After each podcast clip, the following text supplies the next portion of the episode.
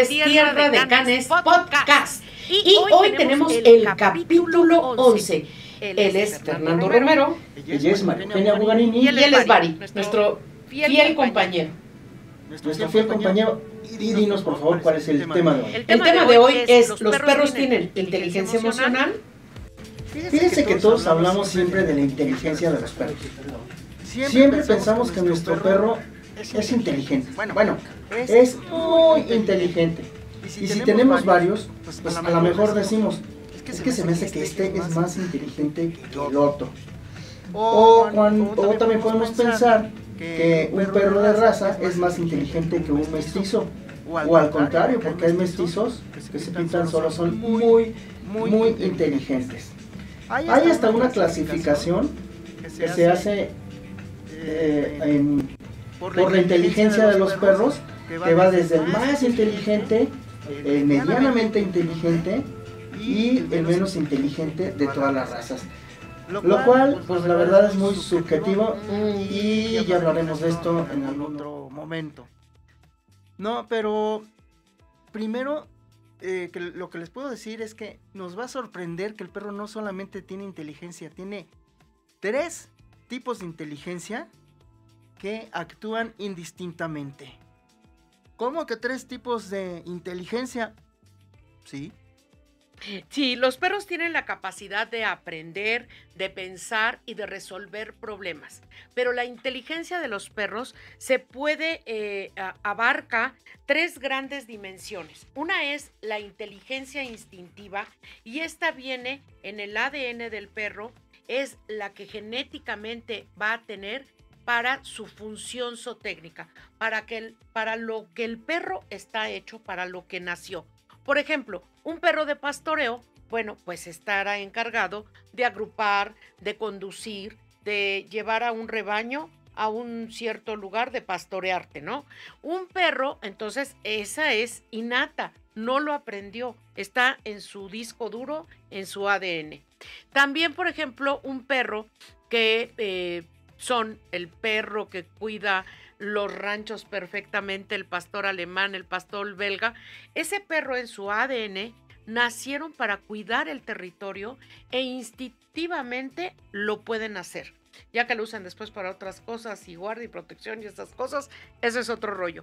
Pero esa inteligencia es una inteligencia nata con la que el perro nace.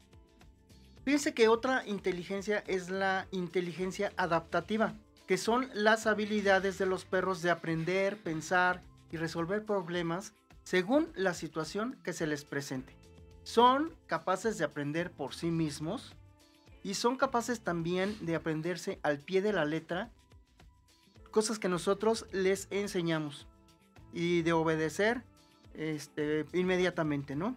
También son capaces de aprender deportes, de aprender, por ejemplo, el rastreo, donde entran los sentidos, y ahí principalmente pues, es el olfato, ¿no? Tenemos también el, agility, donde entran ahí varios, varios sentidos, que es el oído y, y, la orientación que tienen, porque uno les dice, por ejemplo, mesa, y él debe de saber cuál es la mesa, o salto, o túnel, o va, o lo que queramos nosotros y simplemente muchas veces con una simple señal es que lo hacen.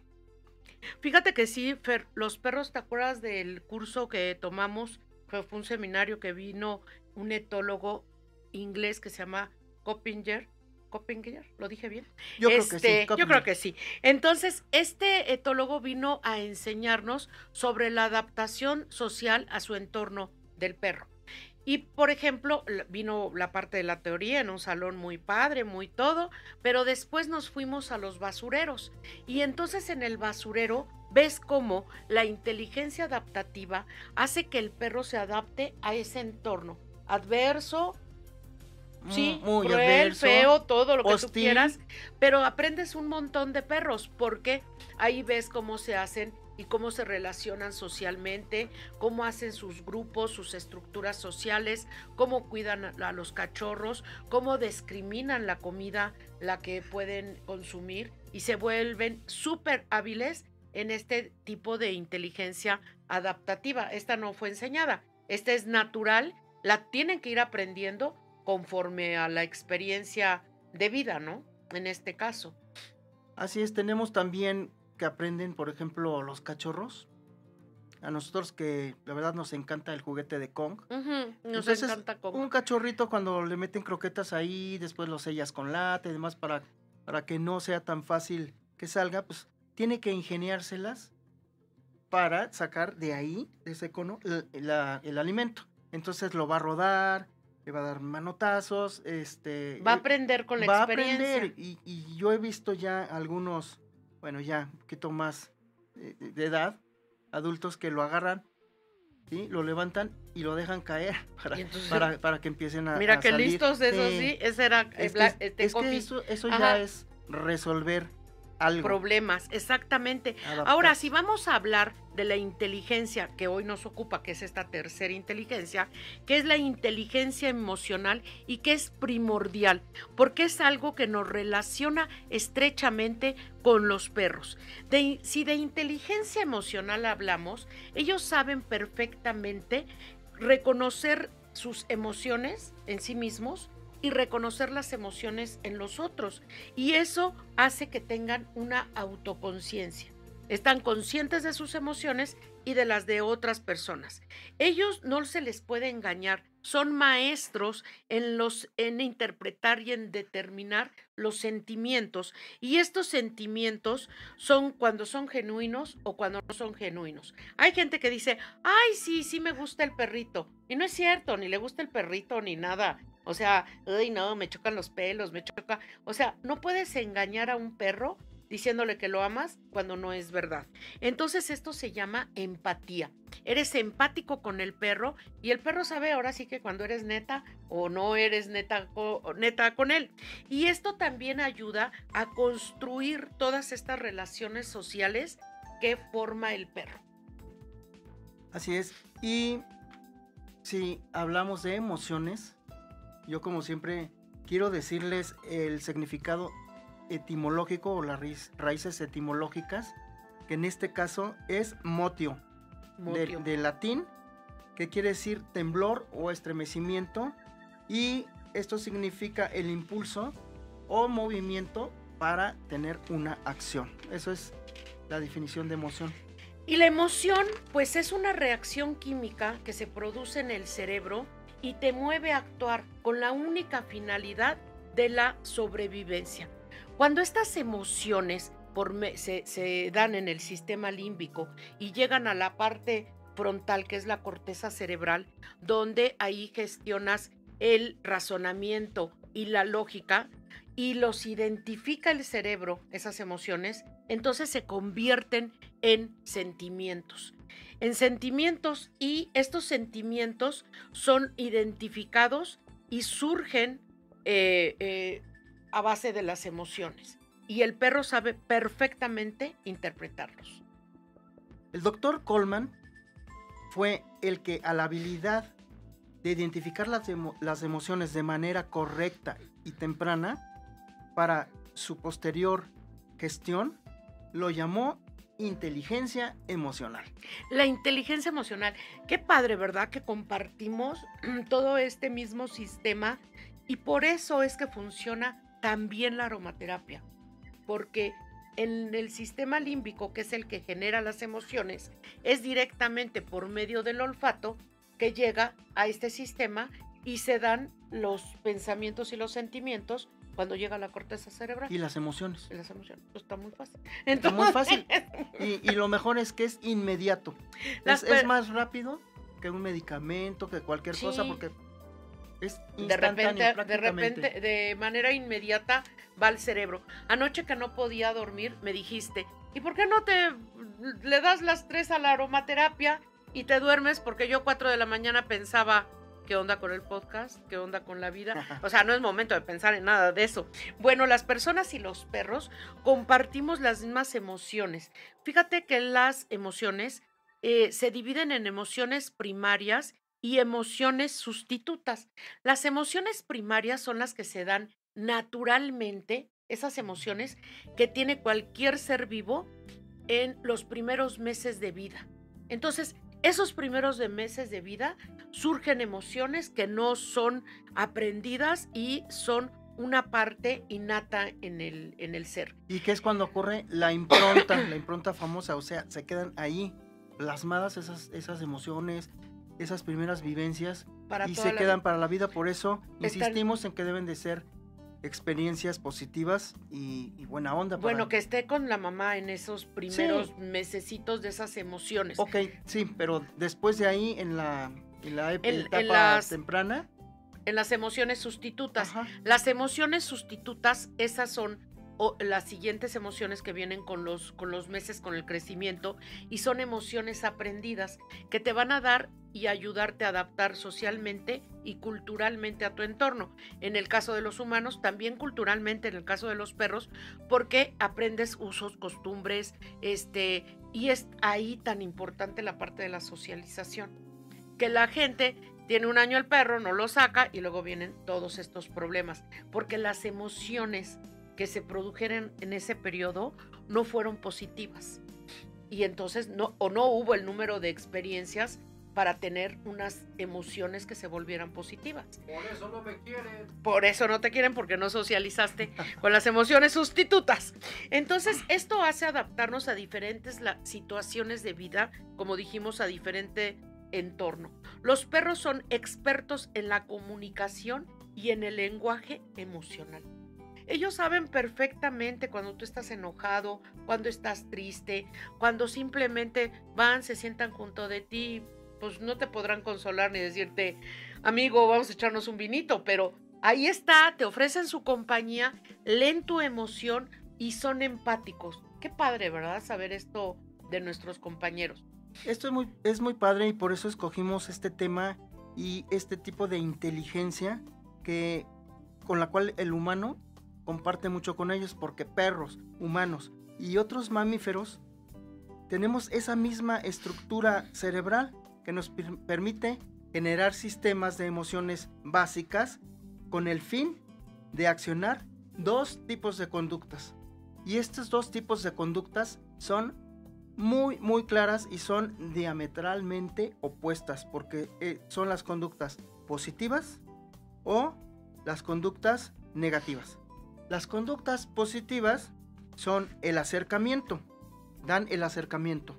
Y las conductas negativas van a hacer que se alejen, que se alejen y Perdónenme, amigos. Aquí me metí con las conductas positivas por estar leyendo. Listo. Ay, perdóname, Fer. Bueno, y las conductas negativas tenemos que el perro va a tender a alejarse. Va a tender a huir. Son las conductas de huida. Entonces vamos a hablar de las conductas de positivas. Positivas de acercamiento, que es, por ejemplo, la búsqueda. La búsqueda del alimento, eh, y la reacción al entorno. O sea, la búsqueda de la exploración, ¿no? La exploración. El, buscan alimento, eh, empiezan a oler, empieza y se da casi siempre esta búsqueda eh, en los primeros meses de vida, pero no solamente ahí, sino también cuando son más grandes que están buscando alimento que nadie les proporcione, ¿no?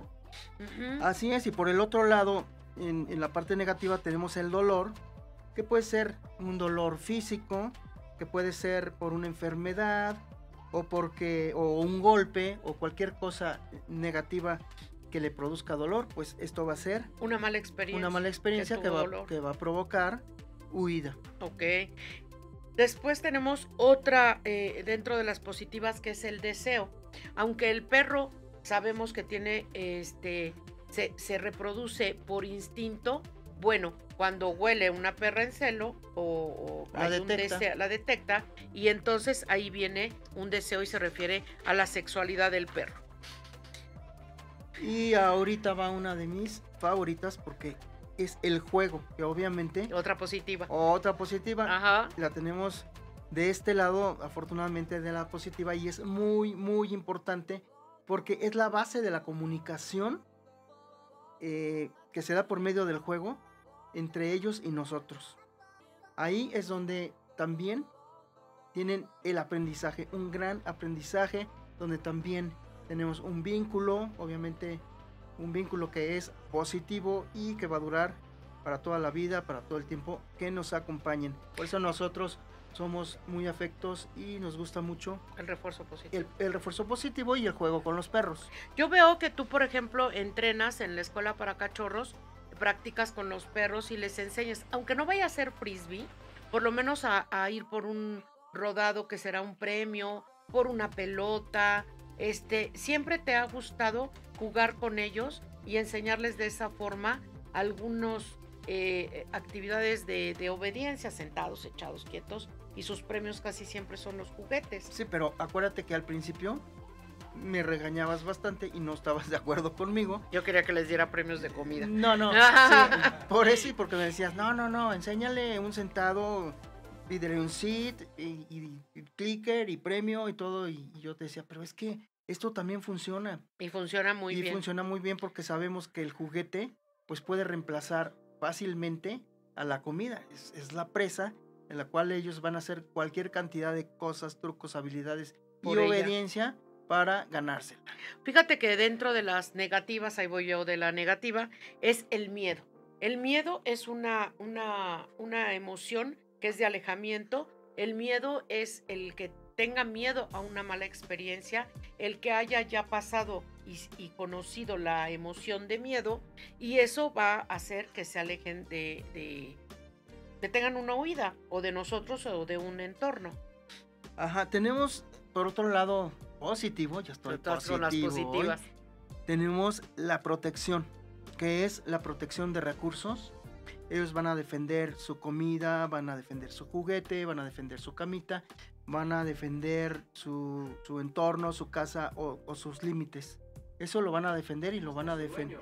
Sí, sí, sí, ahí, ahí va, ay, es que este Iván, anda listo. Me, lee, me, lee, la mente y se me, se me adelanta. A ver, Iván. Iván, sí. bueno, claro, y uno de los recursos más valiosos y que debería ser el más valioso somos nosotros. Nos van a proteger, nos van a, celar y nos van a cuidar. Exactamente. Y dentro de la negativa, ahí voy yo de la negativa, es el pánico. Es, el, es cuando es ya llevada la emoción del miedo al extremo y entonces tienen pánico a una situación. Desgraciadamente los perros que fueron maltratados en la calle, los perros que tuvieron malas experiencias, los perros que se les adiestró de manera con métodos inadecuados, esos perros ya pueden presentar pánicos y bueno, obviamente son sujetos a una, a una terapia etológica.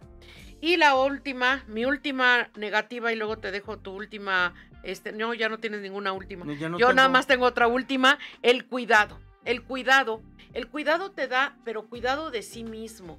El cuidarse a sí mismo les da la sobrevivencia. Lo vemos muy claro en la calle, los perritos que nosotros que bajamos diario por la carretera libre a Cuernavaca, bueno, si ya tuvieron un golpe, un, un, un resbalón con un carro, pues ellos ya aprendieron y entonces están utilizando esta parte de la inteligencia adaptativa ahí vamos a juntarlo todo.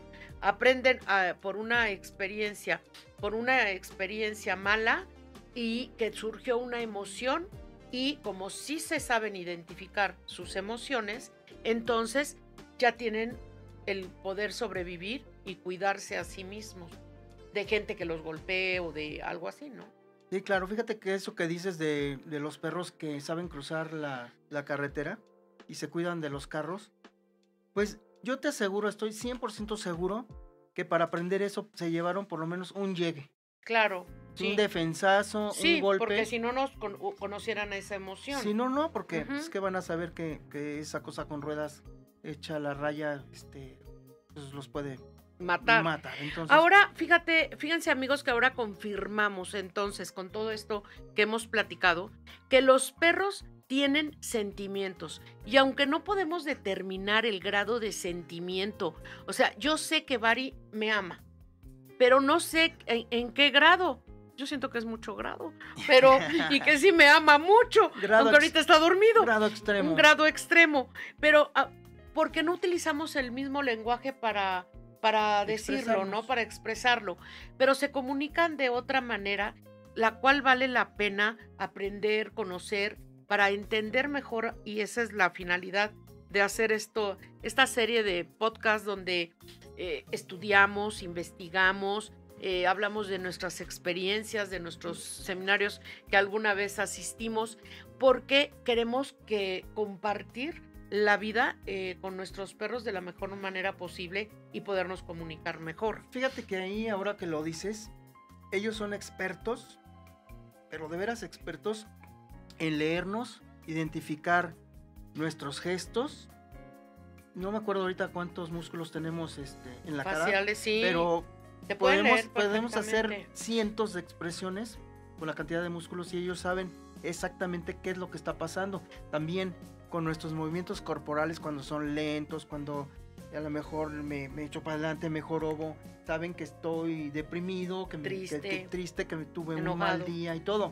Pero bueno, ahí lo interesante y lo, y lo que yo me cuestiono es, nosotros también sabemos interpretar sus movimientos, eso sería y debemos de aprenderlo. Sería, es muy importante también. Sí, fíjate que la capacidad y la empatía que, tenemos con los animales, con la naturaleza, con todo eso, no debería de depender de, eso, el, el, experimentar la, o sea, no debe de, eh, de depender el amor o, el conocimiento de estas especies solamente si no es de la misma manera que disfrutamos la vida.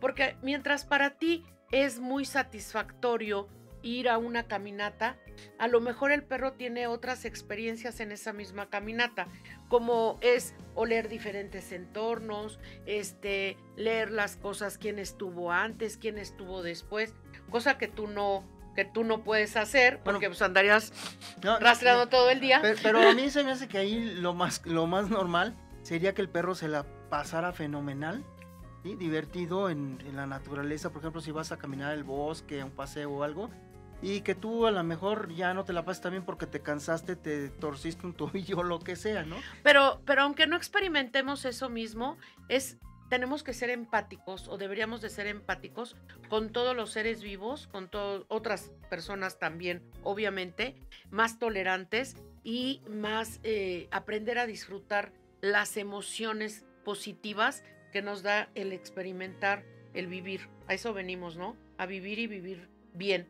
Creo que es, nuestra obligación. Es nuestra obligación. Es nuestra obligación vivir Gozar bien. la vida, vivirla y vivirla bien. Oye, yo le quiero, sí, yo le quiero pedir a Pepe un corte, porque hablando del campo, de los paseos, de todo eso, creo que es muy importante eh, cuidarnos del sol. Ya viene, hoy ha hecho un calor, que a mí no me gusta el calor, yo sería muy feliz en el Polo Norte con, con unos abriguitos, pero este, no de perro, pero, este, digo, no de oso, ni de nadie de esos. Entonces, no de perro. Entonces, pero sí, de, este es un buen peluche. Pero mira, Bari está muerto, ya hemos tomado 80 litros de agua y el calor hace sus estragos, el sol hace sus estragos y podemos tener muchos problemas eh, con el sol muy bonito, muy todo, pero pues hay que cuidarnos. Vamos a un corte, amigos, y no nos tardamos, regresamos. Y ya regresamos y ya vimos todo lo que hay que hacer para el maravilloso sol y cuidarnos del sol y cuidar a nuestros canes y cuidar su pelaje y que todos estemos muy sanos para disfrutar, como dijimos, la vida. Y tenemos hoy preguntas, ¿cómo podemos cuidar de las emociones personales y de nuestro perro? Se trata de compartir sin dañarlos. Yo creo que la mejor manera, no sé tú qué opinas, Fer, de poder... Eh, respetar sus emociones es no humanizándolos y no pensar que lo que a mí me gusta, el perro lo va a disfrutar. Si a mí me gusta ir a un centro comercial, pues no quiere decir que al perro le guste ir en la bolsa en un centro comercial. A lo mejor no es tan disfrutable. Cuando humanizamos al perro o queremos cambiar a una especie que no es propia que viva con nosotros, me enseñaste un monito tití del tamaño de un dedito. Me, encanta, pero me da tristeza porque pienso que lo sacaron de su entorno para que una señora feliz se pusiera en un dedo. O sea, no, no me parece, me parece chistoso, pero no, me parece chistoso. No te parece no, no me gusta. El caso de punto, pero no, más bien no. Entonces, Eh, ajá, escuchar cosas que no debería estar en su selvita con su mami y sus monitos tití felices y hacer su estructura social. Entonces yo creo que eso es bien importante.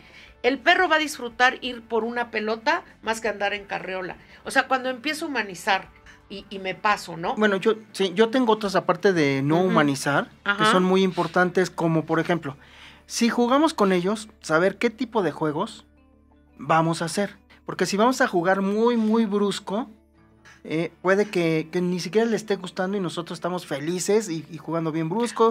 Y he visto que les agarran el hocico. Ay, no, hay gente que juega luchas y dices, pues ponte con otro compadre igual que tú eh, y dale, ¿no? Y a lo mejor cuando el perro ya se enoje, le suelta una mordida, entonces Métete con el santo. Ajá, métete con el ya, santo. Ya, ya va, entonces este. entonces ya lo mandan a la azotea o lo que sea o para afuera. Fíjate, aquí hay otra pregunta. ¿Hay psicólogos o psicólogos para perros pensando en reparar las emociones?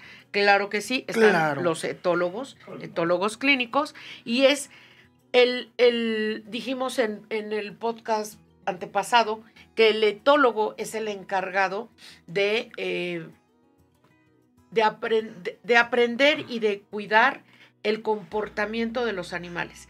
Y si dicho comportamiento no es el adecuado, es porque las emociones o las experiencias de vida no fueron las adecuadas. Y entonces se genera un problema de comportamiento.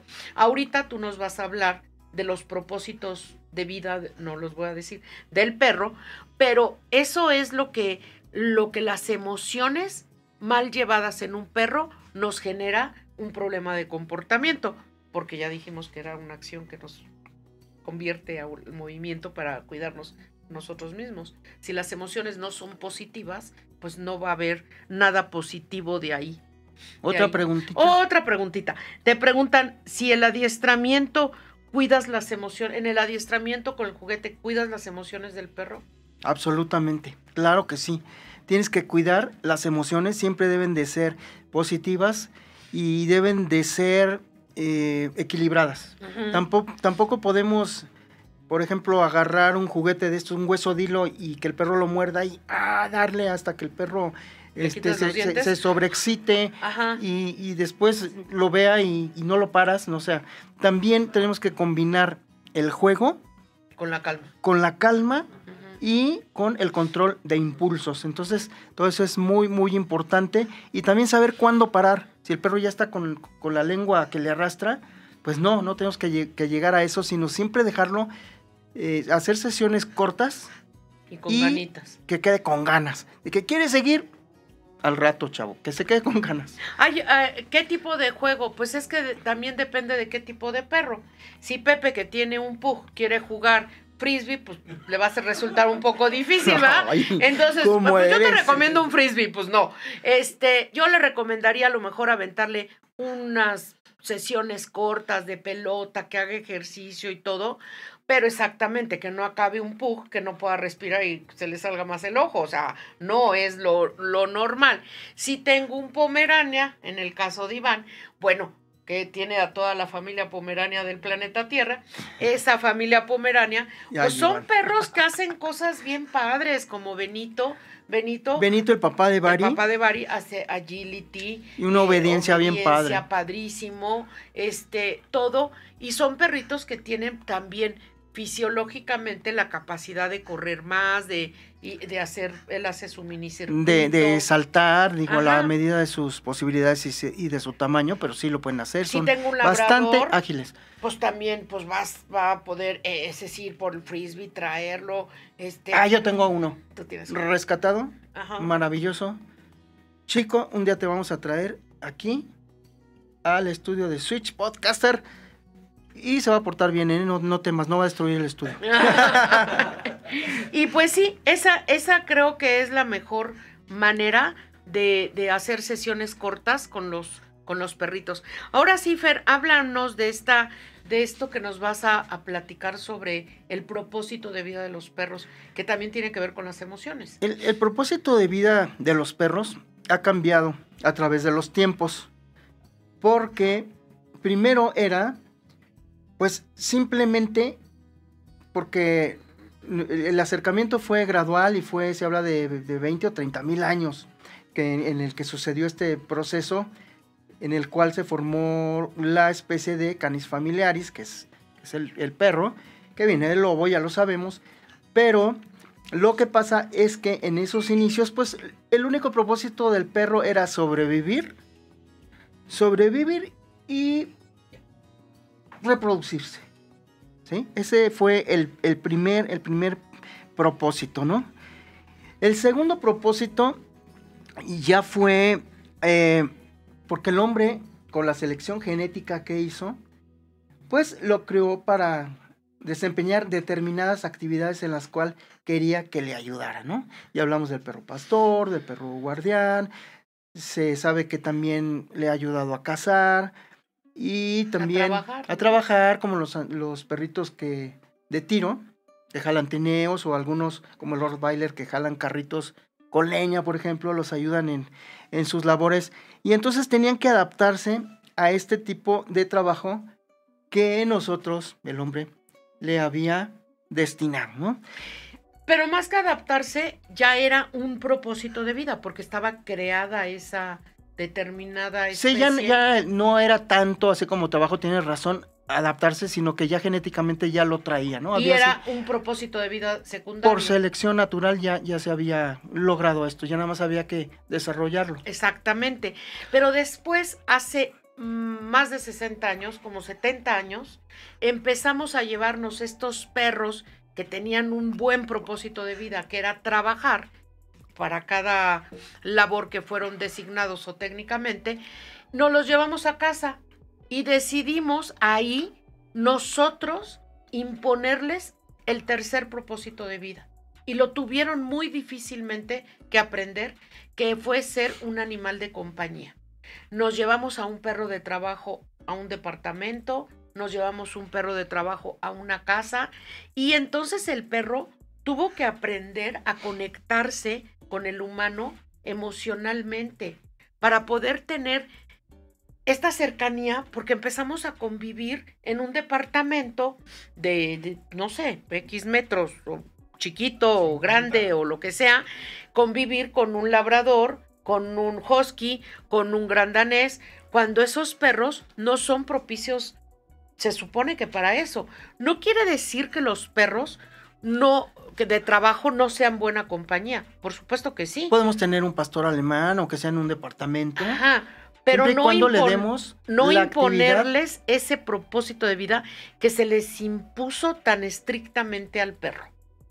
Ahora el perro, en vez de salir a trabajar el labrador, va al restaurante aquí en la Condesa o en la Roma, ¿no?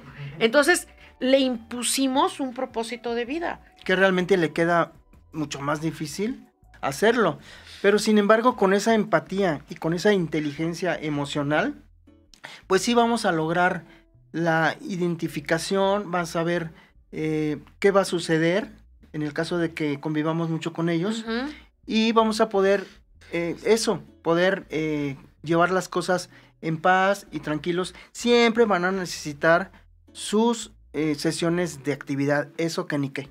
Fíjate que cuando estamos abiertos a aprender, a reconocer la grandeza de otras personas, de otros seres vivos, de la naturaleza, si yo estoy abierto a eso, entonces voy a poder tener mejor la oportunidad de aprender de cualquier situación.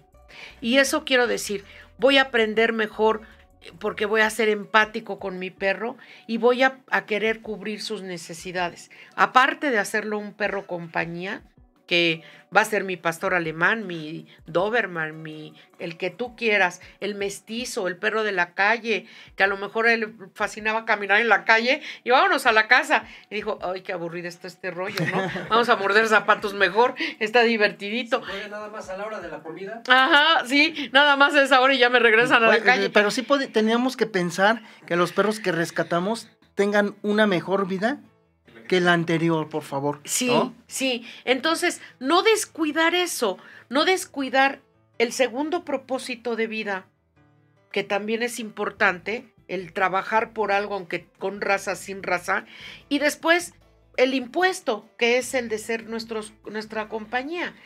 tenemos que, si tú tienes un border collie, es una raza, otra o cualquier raza, pues quieres que proporcionarle la actividad para que él tenga las emociones que tú mencionaste positivas. Sí, y fíjate que cuando no se logra esta empatía, esta eh, conexión con ellos, es cuando tenemos, por ejemplo, y perdón que hablemos mucho de los border collie, pero es que tratamos mucho con ellos, tenemos varios. Y cuando el border collie le da por pastorearte o a los niños o morderte los, los tenis o los pantalones y jalonearte, es por eso, porque no, no han entendido, no ha sido empático con él y, no sabe cómo, cómo comportarse y no lee muy bien, no tiene una buena inteligencia emocional con respecto a ti. O tú eres el que no se las has sabido Yo creo que transmitir. Y que no tiene este, experiencias y emociones y sentimientos positivos, porque sabrá y, conocemos muchos border collie de muchos amigos que aprenden y saben momentos de calma, estar en la sala. Este Dasher, a pesar de ser un relajo, mi perrito adorado, sabe convivir muy bien con los gatos de mi mamá cuando va a la casa. Este, si va a una oficina, pues se porta bien, va a saludar a la secretaria si regresa. Este, cosas así. Entonces, yo creo que eso, eso es súper importante el tener y compartir la vida este, con, nuestros, con nuestros perros. Tenemos ahí unos puntos importantes para darle una mejor vida a lo que decía hace unos minutos, darle una mejor vida que antes. ¿Qué cosa? Pues yo creo que sería darle buenas experiencias, eh, dejarlo trabajar conforme a su instinto, es dejar que tenga y desarrolle este tres tipos de inteligencia, la inteligencia instintiva, la adaptativa y la inteligencia emocional. Eh, obviamente que tenga una buena alimentación, nutrido y demás, ¿no? Pero es muy importante el manejo de las emociones en el perro para que no sean ni desbordadas ni limitadas. ¿Tú qué otro concepto? Otra cosa que se me viene a la mente es que seamos empáticos. Y cuando hablo de empatía es pensar qué le gustaría a él, porque siempre tengo una rutina igual. Nunca salgo de darle el paseo en el parque, por la misma cuadra, por la misma cuadra, que vea el mismo árbol, que vea los mismos perritos, con algunos le caerán bien, otros los odia, lo que sea. Pero ¿qué tal un día por ejemplo, si es un labrador, llevarlo a un lugar donde, a una lagunita donde pueda nadar y pueda tener esa experiencia. Simplemente vamos a pensar qué es lo que a nosotros nos hacía feliz y queríamos experimentar cuando éramos niños. Y por ahí puede estar, darle sus momentos de calma, sus momentos de diversión, eh, sus momentos de, de también educación y concentración. Y todo esto va a hacer que ellos tengan una vida equilibrada y feliz y que si fue mejor que el anterior, bueno, si fue rescatado de un refugio donde estaba hacinado con, con 50 perros y, pues tenía que luchar por su comida y todo, bueno, ahí en ese caso muy probablemente o casi seguro va a tener una mejor vida con nosotros. Pero si nosotros lo vamos a confinar a la azotea, por ejemplo, pues no, ahí sí ya no. No, ahí ya no. Y eso es a lo que nos referimos, que ahora este propósito de vida, regreso al propósito de vida, es empatarnos energéticamente, porque sí, efectivamente, las energías hacen que tengas esta simiología con el perro, ¿no? Esta compatibilidad, esta eh, complicidad, que es bien padre que la tengas con tu perro. En nuestra experiencia, Fer, creo que compartir la vida con nuestros perros va mucho más allá de tener un fiel amigo. Sí, de, tener un fiel amigo porque realmente ellos aprenden mucho de nosotros, pero nosotros aprendemos también muchísimo de ellos. Entonces es, una experiencia que a, quien está pensando hacerla y lo hace de corazón, que sí lo haga, que sí se aviente y que viva esta experiencia que es única, que es enriquecedora, que los niños tengan esta oportunidad, que aunque los papás digan, Yo no soy de perros y no me gustan, pero si no lo diga. y ahí quieres a tu chavo, pues que mejor se callen y digan. Mm, sí soy de perro y sí me gustan, yo te, yo te enseño. Yo te voy a ayudar, no le va a enseñar nada porque no sabe, pero te voy a puede llamar Pero te voy a contratar a un curso de cachorros de tierra de canes. Exactamente. Donde vas a aprender mucho sobre la especie, vas a aprender tú también a, a ponerle comandos, a adiestrarlo y pues todo va a salir a pedir de boca. Otra pregunta que nos hacen es ¿qué puedo aprender de mi perro? Yo, tú dices tú que has aprendido de los perros, yo he aprendido a amanecer todos los días felices. Eso. Amanecer feliz y agradecido porque nunca he visto un perro que se levante reclamándome. Solamente otra persona, pero a ningún perro he visto. que, que, diga buenos días, óyeme, ¿qué te pasó? Que no, que tú, que... no, no, no, no, no. Ningún perro, solamente... Ningún perro. Otro bien perrón. Otro bien perrón.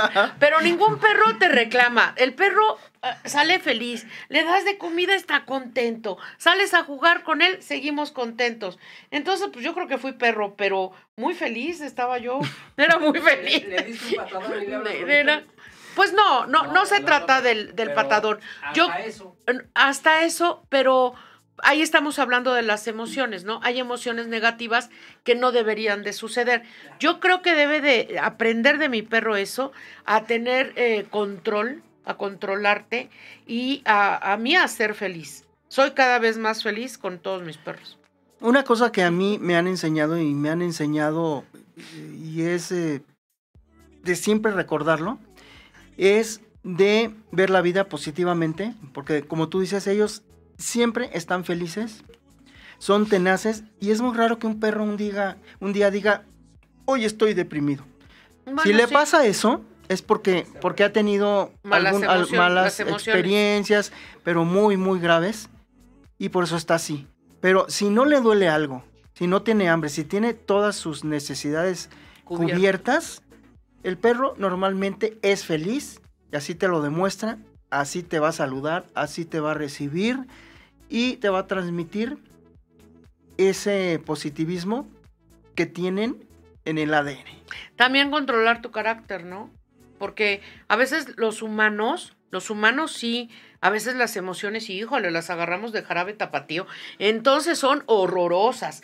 En los humanos somos desbordados, nos enojamos, hacemos panchos. O sea, como que exageramos en nuestra parte emocional. Y eso no es positivo ni para nosotros ni para los que nos rodean. Pero esto sucede porque la mayoría de los humanos pensamos que somos una especie superior a ellos.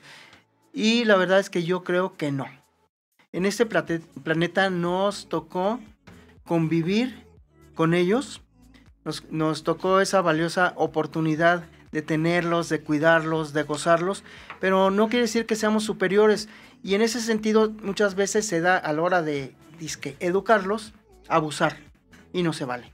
Siempre recalcamos que sea con refuerzo positivo, porque más eh, ahora después de haber estudiado este tema tan importante y tan padre, estamos totalmente convencidos que el refuerzo negativo para enseñar no sirve. No cumple ninguna función. Y pues ya, bueno, cambiando de tema, ¿dónde pueden conseguir el bloqueador solar? Pues el, el, bloqueador solar lo pueden conseguir en Farma Animal, en las tiendas de Petco y pues ya, ahí con esos dos lugares ya creo que pueden ir. Ya próximamente les diremos más lugares donde puede estar el bloqueador y el protector solar. Yo quiero agradecerte, Fer, por compartir y por hacer este capítulo 11 juntos y con este hacer esta inteligencia emocional una forma de vida y una forma de vida diferente de ver a nuestros animales. No, claro que sí, no, yo te agradezco a ti la paciencia, todo mi histerismo, porque así me pongo cuando antes de antes de, llegar aquí al estudio y aquí ya me transformo y todo. Pero la verdad es que sí hago una y hacemos una investigación bastante amplia sobre el tema para hacerlo lo mejor posible, compartirles esto a ustedes, que a ustedes también les sirva, que se lo graben y que lo apliquen. Les recuerdo que eh, Tierra de Canes 55 35 39 6989, que nos sigan en nuestras redes sociales. Vamos a retomar nuestro eh, programa Tierra de Canes TV en YouTube, en nuestro canal.